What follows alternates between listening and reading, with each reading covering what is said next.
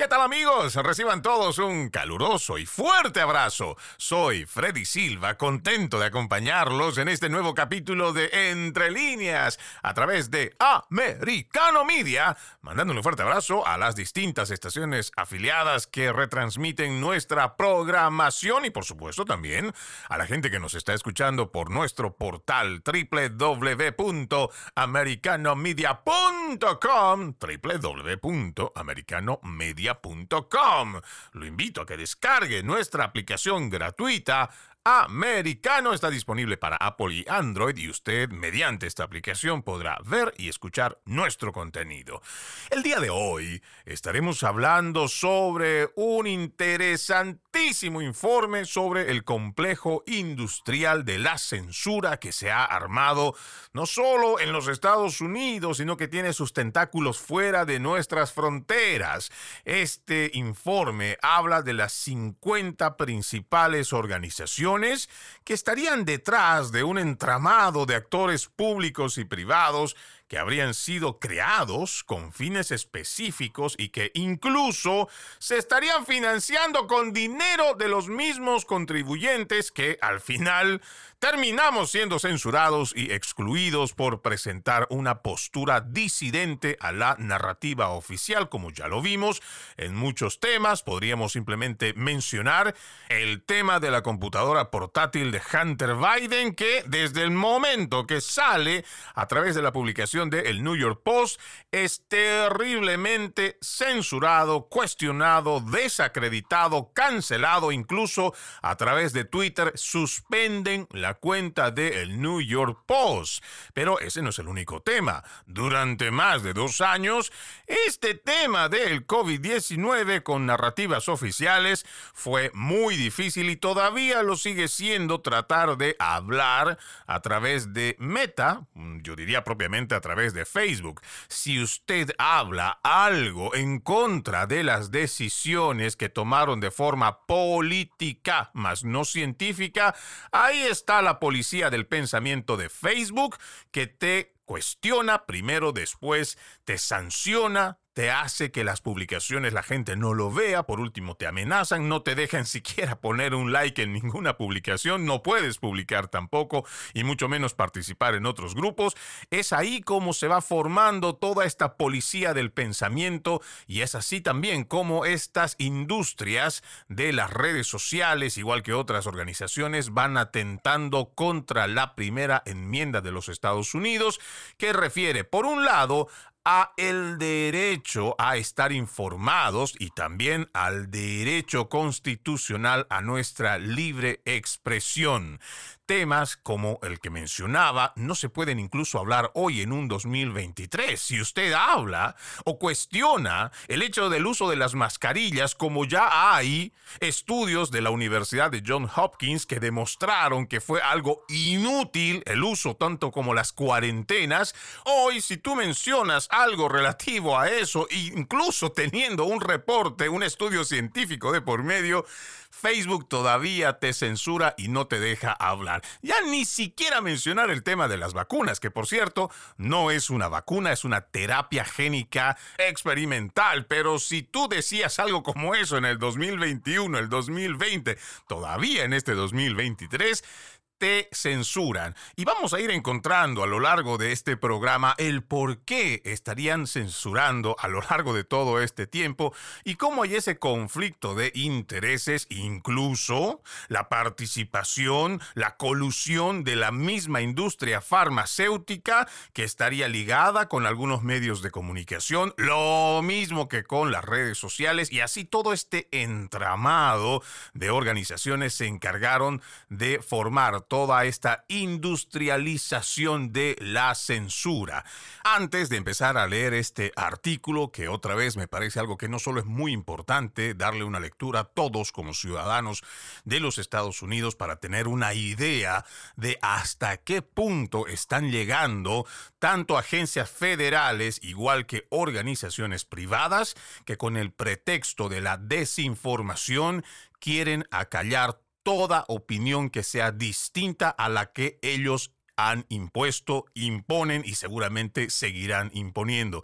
Quiero dar un reconocimiento muy especial a el periodista Matt Taibbi, Matt Taibbi, como usted quiera leerlo, ha sido uno de los periodistas que ha hecho posible la lectura de los Twitter Files, que ha hecho además una recopilación de muchos de los documentos que han salido de la empresa Twitter antes de que lo comprara Elon Musk. Toda esa información se han encargado de recopilarla, armarla y mostrarle al pueblo estadounidense el tamaño de esta industrialización de la censura.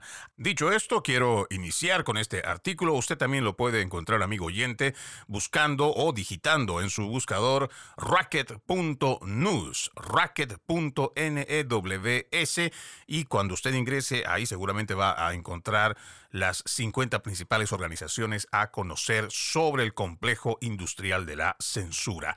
Ellos inician en este reporte con un gráfico que también me parece que es supremamente importante detallarlo. Yo voy a tratar de graficarlo porque sé que ustedes no lo pueden ver sino escuchar en este momento y vamos a empezar de izquierda a derecha, comenzando con oficinas federales. Aquí están marcadas nueve oficinas federales que estarían dentro de este trabajo de investigación. Seguido de esto existen fundaciones, entre ellas está la Open Society, que como ya conocen ustedes está dirigida por este señor George Soros, pero no es la única.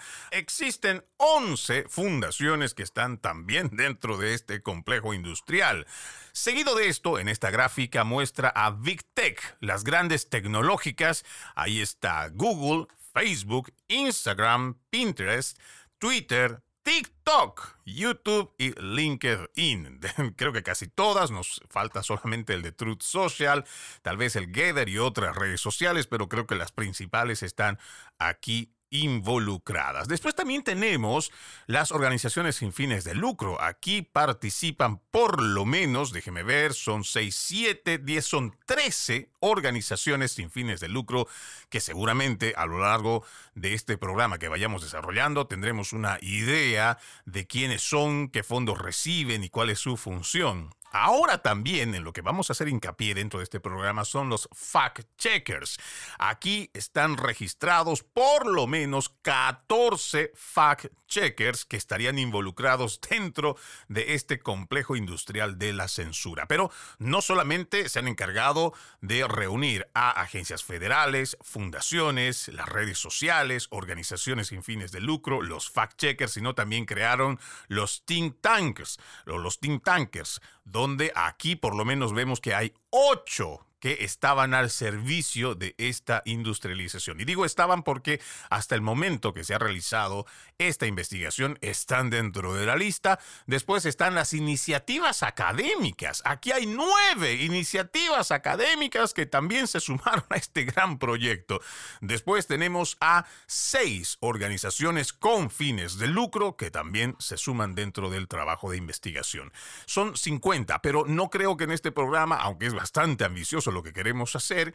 No creo que alcancemos a cubrir los 50, pero sí trataremos de abordar lo más importante o lo que consideramos la gente debe saber, porque hay temas que son realmente preocupantes dentro de lo que está de este reporte. Vamos a empezar con el número uno dentro de lo que se plantea aquí, saltándonos varios párrafos. Dice, Laboratorio de Futuros de la Información, IFL por sus siglas en inglés, en la Universidad de Brown, anteriormente primer borrador. Dice aquí también para el que logre entrar a este artículo se dará cuenta que existen links para que la gente pueda comprobar no solo la existencia de estas organizaciones, sino también cuál es el propósito por el cual fueron creados. A ver, dice, el tipo de organización es un instituto universitario ubicado dentro de la Escuela de Salud Pública para combatir la desinformación y las prácticas de comunicación obsoletas el sucesor de First Draft, uno de los primeros y más destacados equipos de antidesinformación.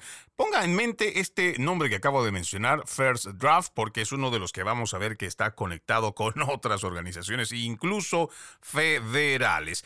Es posible que haya leído sobre ellos cuando escuchó tal vez los términos información errónea, desinformada o malintencionada. El término fue acuñado por la directora Claire Wardle también es la única organización académica sin de lucro involucrada en Trusted News Initiative, un consorcio de medios heredados a gran escala establecido para controlar el debate sobre la respuesta a la pandemia.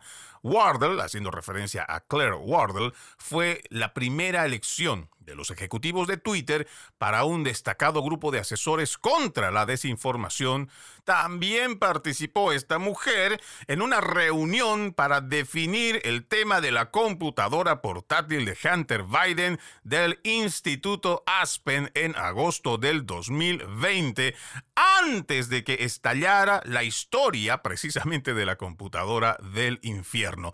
Como se dará cuenta, amigo oyente, esta es una organización y hay nombres que vamos escuchando de los cuales seguramente es la primera vez que usted se acaba de enterar. No personas elegidas por el pueblo, no que tengan un mandato del pueblo, simplemente gente que se ha reunido y ha determinado qué es lo que ellos entienden por información y cómo se establece eso para el resto de la población. Vamos a la primera pausa. Ya regresamos. Seguimos, seguimos con más de Entre líneas a través de Americano Media. No se olvide que este 2023 juntos decimos no más fake news, no más noticias falsas. Para ello, le proponemos nuestra página www.americanomedia.com www.americanomedia.com donde usted estará informado minuto a minuto.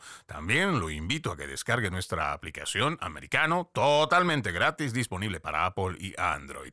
El día de hoy estamos hablando de un importante informe con las 50 agencias involucradas en un complejo industrial de la censura. Así es como lo ha catalogado el periodista que ha realizado este informe, Matt Tavy, y que para nosotros es un informe incluso tan importante que debería ser tomado en cuenta en las universidades para un estudio profundo de cómo se ha llegado al punto de que agencias federales logren coludirse con otras organizaciones públicas y privadas para llevar adelante un ataque contra la primera enmienda de la Constitución de los Estados Unidos de Norteamérica.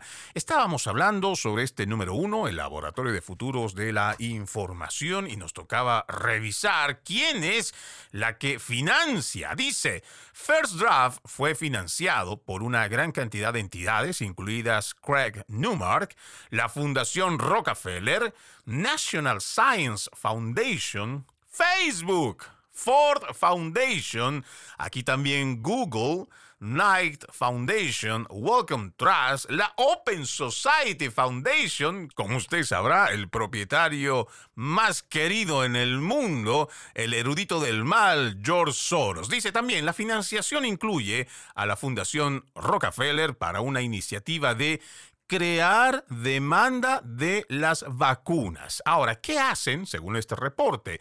First Draft se posiciona como la vanguardia de los estudios de desinformación, actuando como asesores clave de consorcios de medios, tecnología y salud pública, reuniendo una amplia gama de conjuntos de habilidades académicas. Según lo que se encontró en los Twitter Files, el primer borrador aparece ampliamente en los archivos. Fueron el primer nombre propuesto cuando Twitter decidió reunir un grupo pequeño de personas de confianza para hablar sobre lo que estaban viendo, formaron parte de la mesa de Burisma del Instituto Aspen y aparecieron en múltiples correos electrónicos con funcionarios del Pentágono.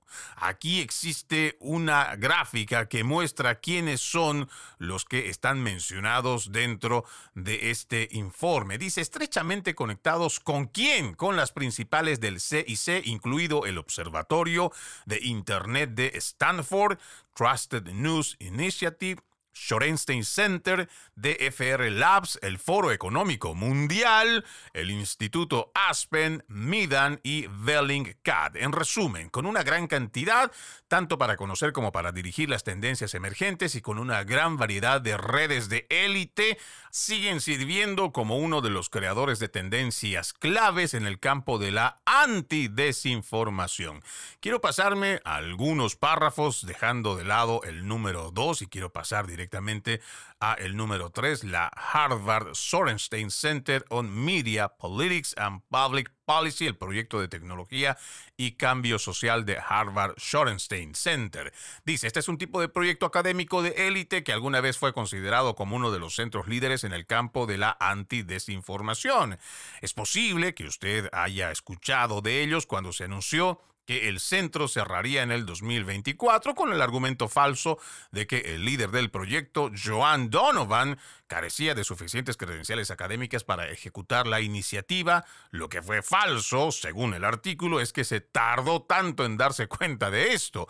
Donovan ya era ampliamente conocido por su partidismo y hacer las cosas mal, en particular, afirmando repetidamente que la computadora portátil de Hunter Biden no era genuina.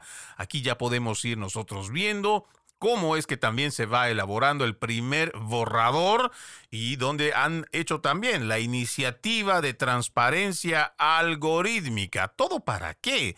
Para que esto permita que cualquier información que saliera de la computadora portátil de Hunter Biden a través de los algoritmos sean primero identificados y luego censurados. Por acá también dice, lo que sabemos de la financiación lo financiaron la Ford Foundation, las fundaciones de la Open Society, Craig Newmark Philanthropies, la Fundación Gates, ahí está Google, el proyecto de periodismo de Facebook y la Fundación WK Kellogg's. ¿Cuál es su propósito? ¿Qué es lo que hacen? Según ellos, hacen investigación académica sobre la desinformación, un programa de becarios, reuniones de campos y comentarios frecuentes en los medios. Este centro también produce una revista líder en estudios sobre la desinformación. Hay un dato interesante que en este mismo grupo aparece y hay además muchas gráficas que seguramente usted cuando logre verlo podrá identificar cómo han elaborado pasos, en este caso hay cinco, de cómo se manipula a los medios de comunicación. Y hay un círculo, incluso un círculo de vida que ellos han dibujado, que empezaría con la manipulación de la planificación de campaña y sus orígenes, el sembrar campañas a lo largo de las redes sociales en las plataformas y también la web. El número tres, responder a la industria, al activismo, a los políticos y los periodistas. Y en el punto cuatro, habla de una mitigación, lo que entenderíamos como una filtración para un punto 5 y final, ajustar a los manipuladores para el nuevo medio ambiente o lo que se podría entender sobre lo que ellos han analizado de cómo manipular esta información. Pero pasemos al punto 4 que habla de Public Good Projects.org, proyectos del bien público, una consultoría sin ánimo de lucro especializada en comunicación sanitaria, mercadeo, tecnología y desinformación. Es posible que usted haya escuchado de ellos por sus siglas PGP, Parece hacer un trabajo de frente, también son armas de alquiler para una amplia gama de programas corporativos y gubernamentales. Según los archivos de Twitter, muestran que PGP tenía contratos con el grupo de cabildeo biotecnológico VAIO, entre cuyos miembros se encuentran Pfizer y Moderna. Esto para ejecutar una campaña fuerte que según Lee Fang trabajó con Twitter para establecer reglas de moderación de contenido sobre la desinformación del COVID. Jennifer McDonald, del equipo de políticas públicas de Twitter, señaló en un correo electrónico que PGP también se encontraba entre las cuatro asociaciones de intercambio de información más fuertes de Twitter para la desinformación de COVID. Ahora, solamente haciendo una pequeña pausa en esto que estamos dando lectura, imagínense el conflicto de interés a través de esta empresa Twitter. Solamente estamos hablando de Twitter y por supuesto antes de que Elon Musk se lo haya comprado. Estamos hablando de que tenía contratos, PGP tenía contratos con grupos cabilderos biotecnológicos en los cuales los miembros eran Pfizer y Moderna. Y resulta que ahora esta gente se reunió con la gente de Twitter, aquí habla de forma precisa con Jennifer McDonald's del equipo de políticas públicas de Twitter, donde ellos hacen o establecen asociaciones para la desinformación en contra de lo que se pueda hablar con relación al COVID-19.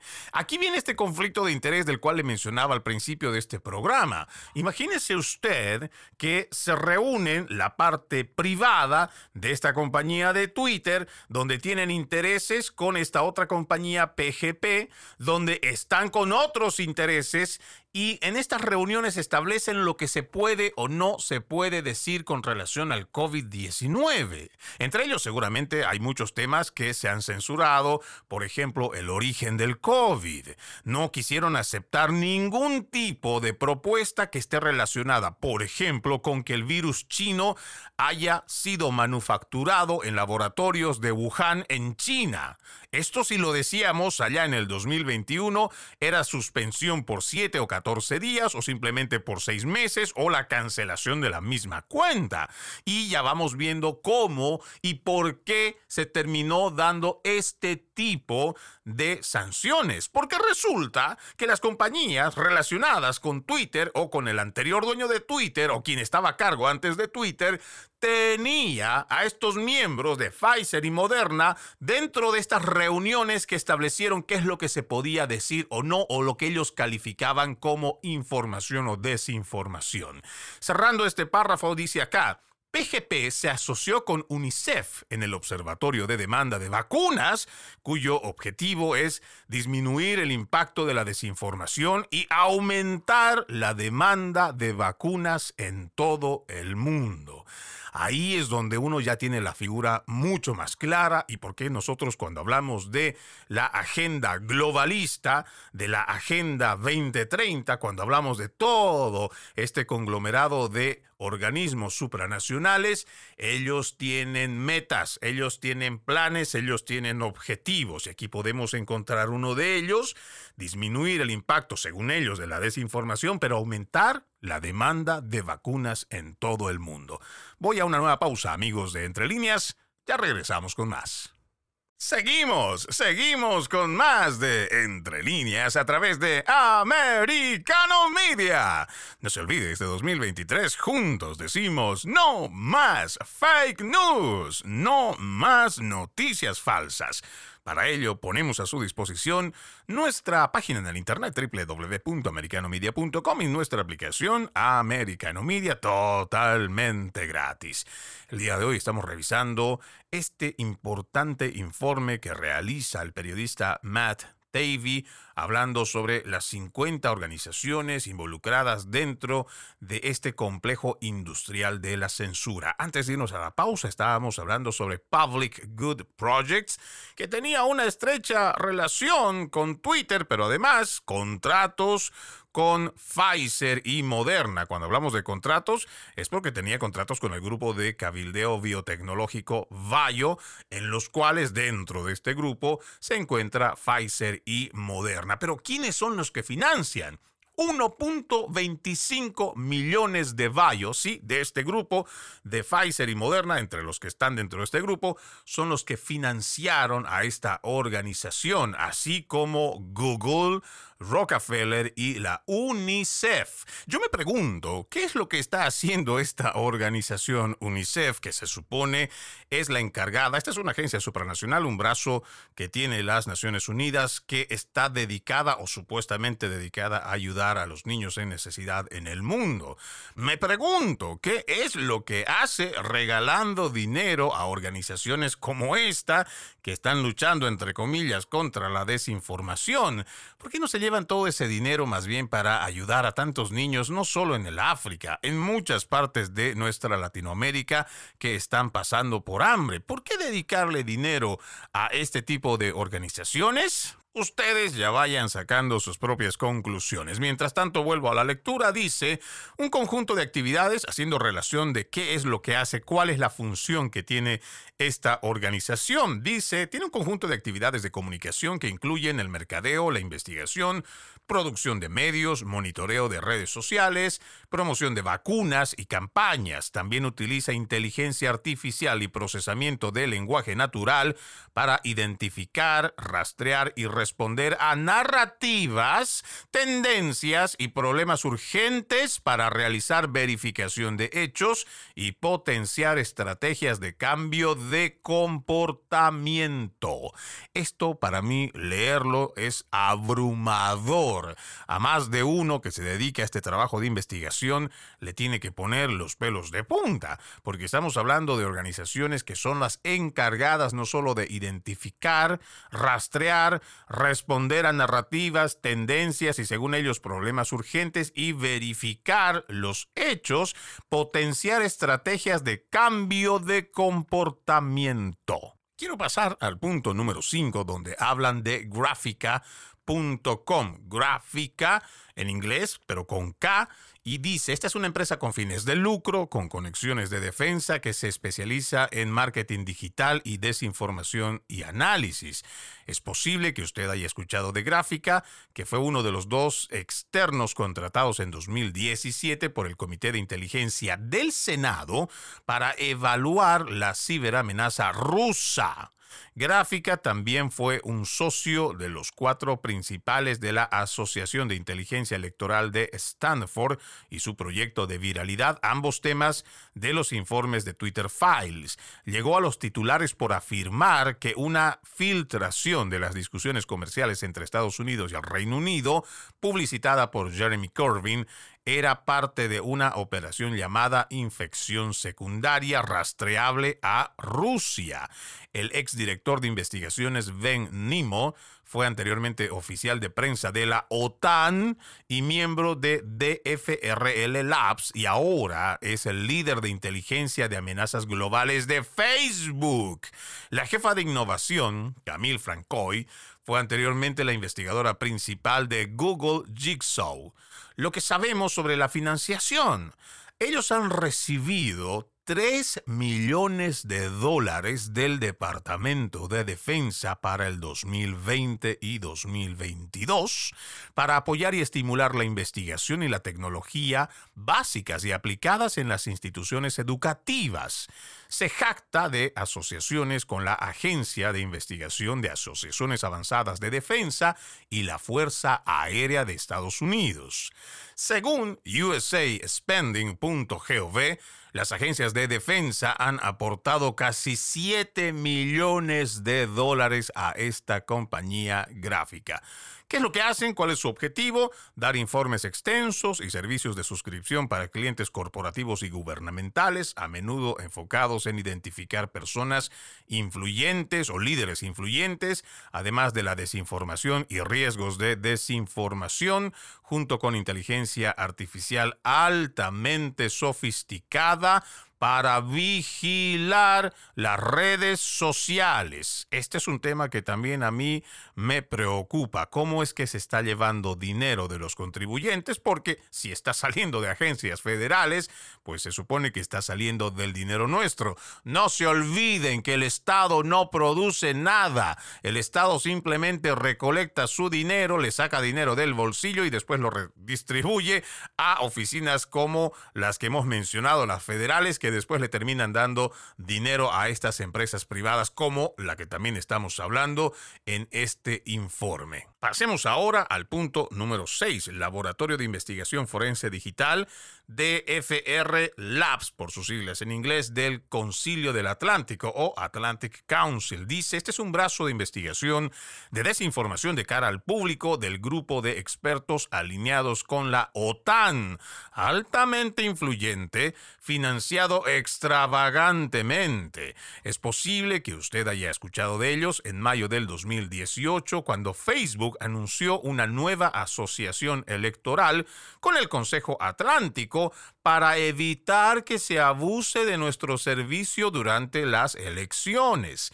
El anuncio lo hizo la ex jefa de estrategia digital del Comité Nacional Republicano del Senado, Kathy Harvard, semanas después de una polémica audiencia en el Senado en la que Mark Zuckerberg respondió preguntas sobre el abuso de datos en Facebook. Los DFR Labs del Atlantic Council en ese momento incluían figuras como Elliot Higgins y Ben Nemo, futuro director de investigaciones de gráfica. ¿Ustedes recuerdan el que hablamos anterior?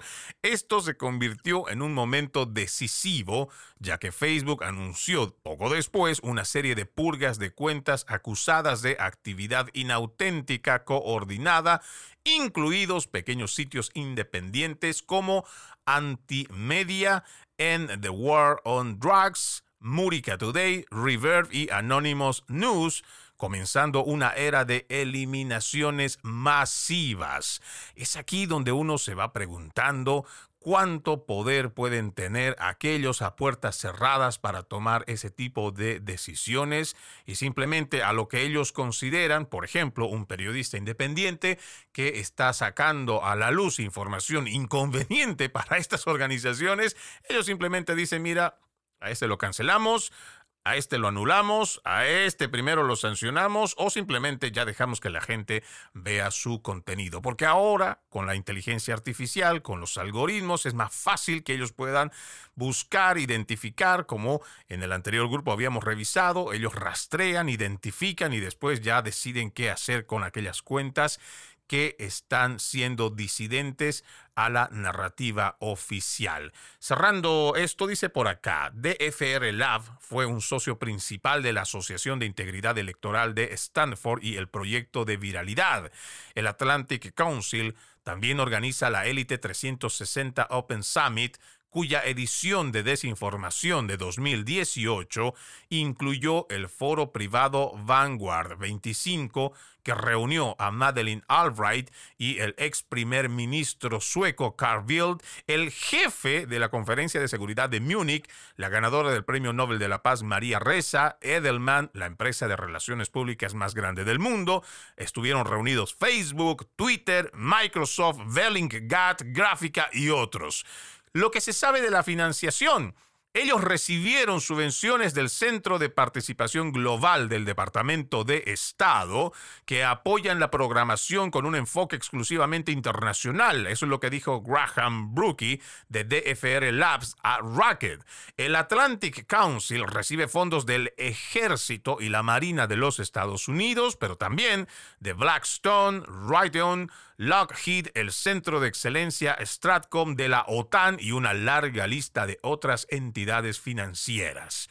¿Cuál es su finalidad? Según este informe, hacen informes de formato largo, crean listas, organizaciones de conferencias, creación de widgets amigables para reporteros, por ejemplo, rastreador de interferencia de elecciones extranjeras. En lo personal, llama mucho la atención cómo todas estas organizaciones tienen casi una particularidad ellos identificar qué es desinformación, ellos identificar quiénes la producen, pero también encuentran socios, encuentran aliados en las redes sociales y seguramente otros aspectos donde son capaces de ejercer no solo la coerción, incluso con participación, son capaces de censurar, cancelar, desacreditar, como lo hicieron con varios temas a través de las redes sociales en los últimos años.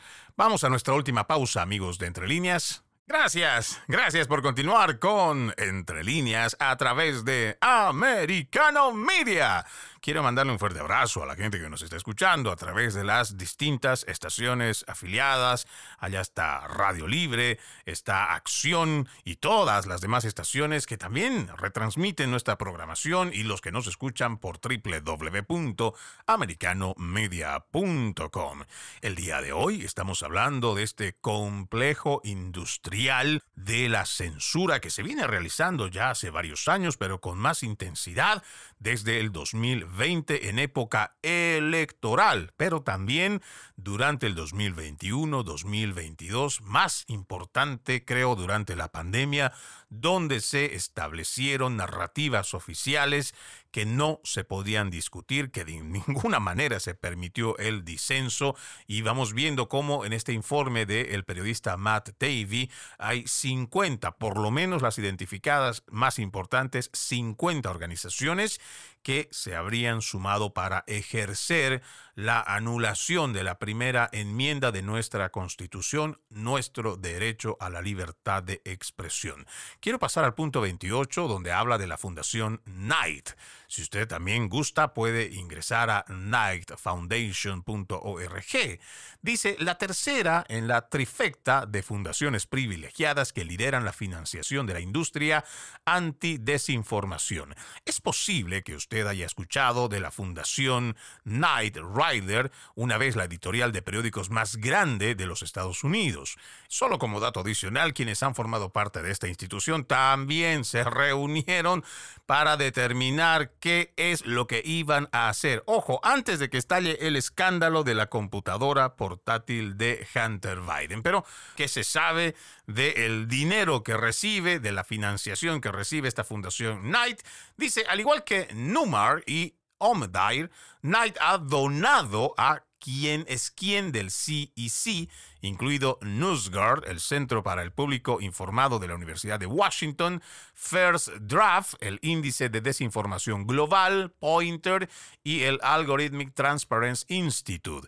En 2019, Knight comprometió 50 millones de dólares para 11 universidades e instituciones de investigación estadounidense, incluida la creación de cinco centros de estudio, incluidos 5 millones de dólares para el centro, para un público informado de la Universidad de Washington. Cuando yo escucho esto de las subvenciones totales, ya dentro de los últimos datos que aparece acá, dice que fueron 114 millones de dólares que dio hasta el 2021. Y cuando yo escucho este número, estas cifras de donaciones, me hace recuerdo al trabajo que realiza ya por muchos años la Open Society Foundation, que también regala los miles de millones de dólares a las universidades de Latinoamérica para que dentro de la currícula universitaria y también algunas escuelas se enseñe esto que busca abiertamente esta Open Society,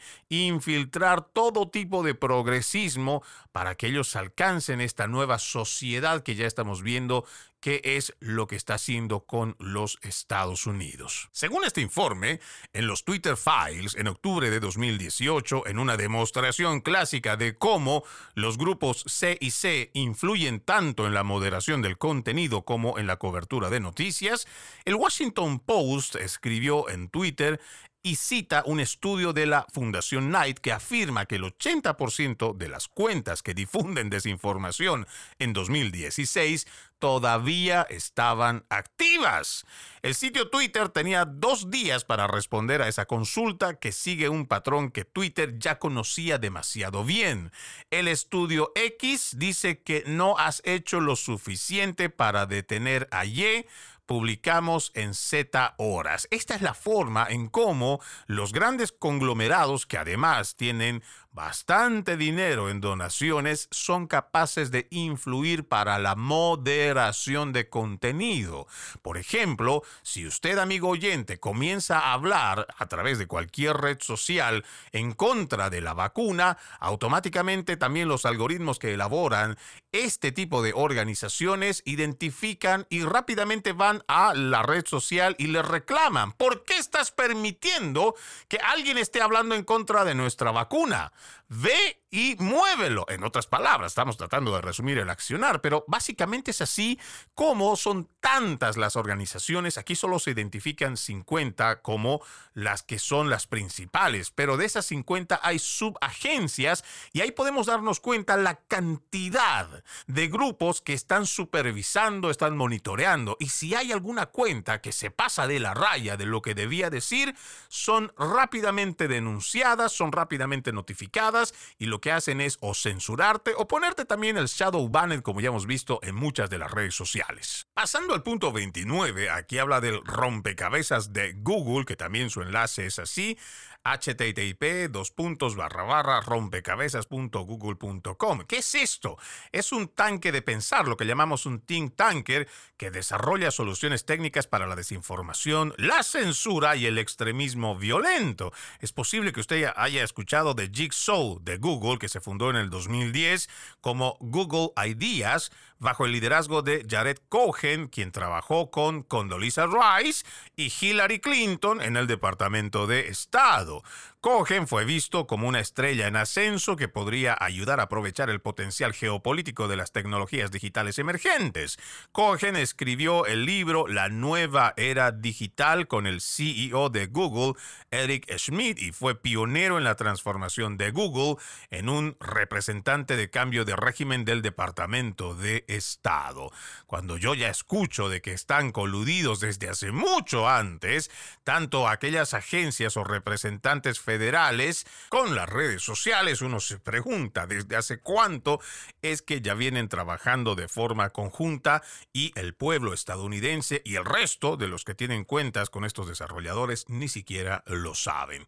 Pasando al punto 30, aquí hablan de fullfact.org, una ONG líder en verificación de hechos del Reino Unido con montañas de dinero de la Big Tech. Es posible que usted haya escuchado de esta organización, Full Fact, que personifica el elitismo y las críticas negativas de la industria de verificación de hechos.